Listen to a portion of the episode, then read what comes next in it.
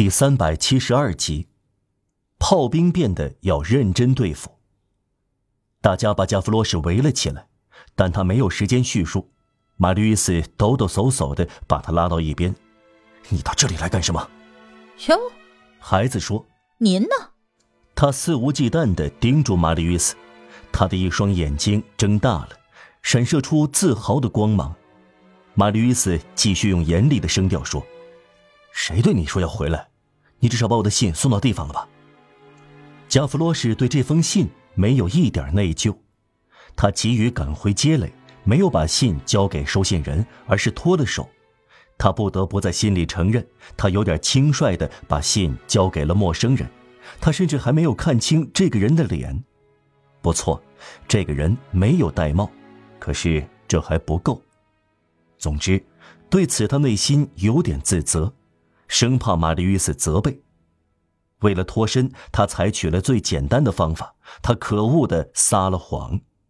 公民，我把信交给了看门人。太太睡下了，她醒来后会收到信。玛丽·与斯发出这封信有两个目的：一是向科赛特诀别，二是救出加弗洛什。他只得满足于了却了半个心愿。发出了信，戈峰先生出现在街垒。这个巧合呈现在他脑子里，他向加弗洛什指着戈峰先生问：“你认得这个人吗？”“嗯，不认得。”加弗洛什说。上文说过，加弗洛什确实只在夜里见过忍瓦尔啊。马吕斯脑海中产生的混乱而带病态的猜测化为乌有了。他了解戈峰先生的见解吗？戈峰先生也许是共和派。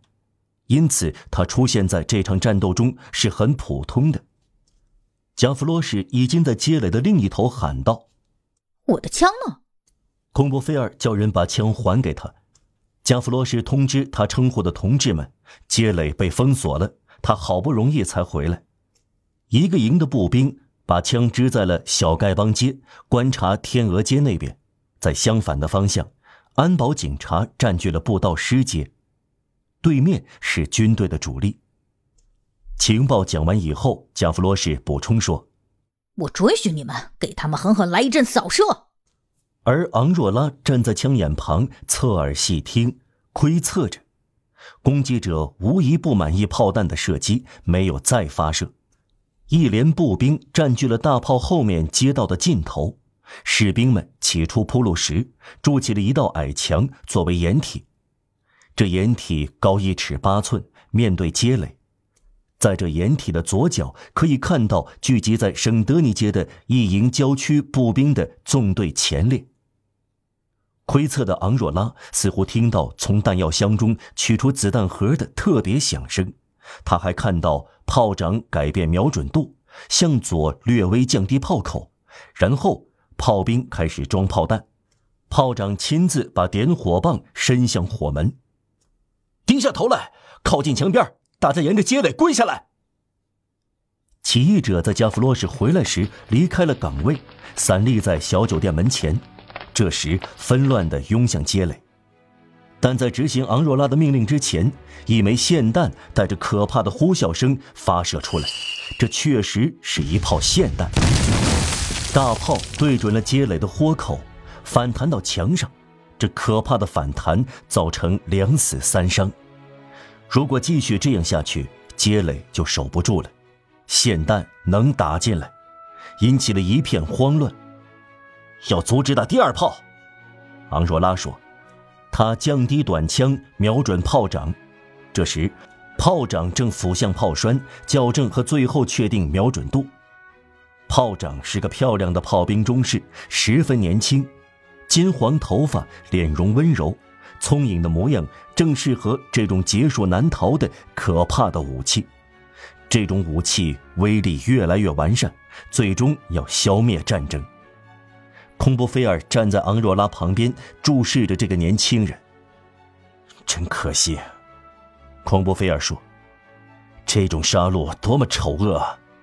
哎，将来没有国王，也就没有战争。”昂若拉，你瞄准这个中士，你没有看他。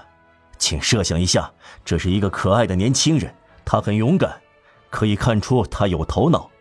这些年轻炮兵很有知识。他有父母家庭，也许他在恋爱。他最多二十五岁，可以做你的兄弟。他就是我的兄弟，昂若拉说。是呀，孔布菲尔又说，也可以做我的兄弟。那么，别打死他，让我开枪。该做的事就要做。一滴眼泪沿着昂若拉冷漠的面颊缓缓流下来。与此同时，他扣动短枪的扳机，发出一道火光。那个炮兵转动了两下，手臂伸向前，抬起头要呼吸空气，然后侧身倒在炮身上，一动不动。只见从背部当中直喷出一股鲜血。子弹穿透了他的胸膛，他一命呜呼。必须抬走他和换人，这确实争取了几分钟的时间。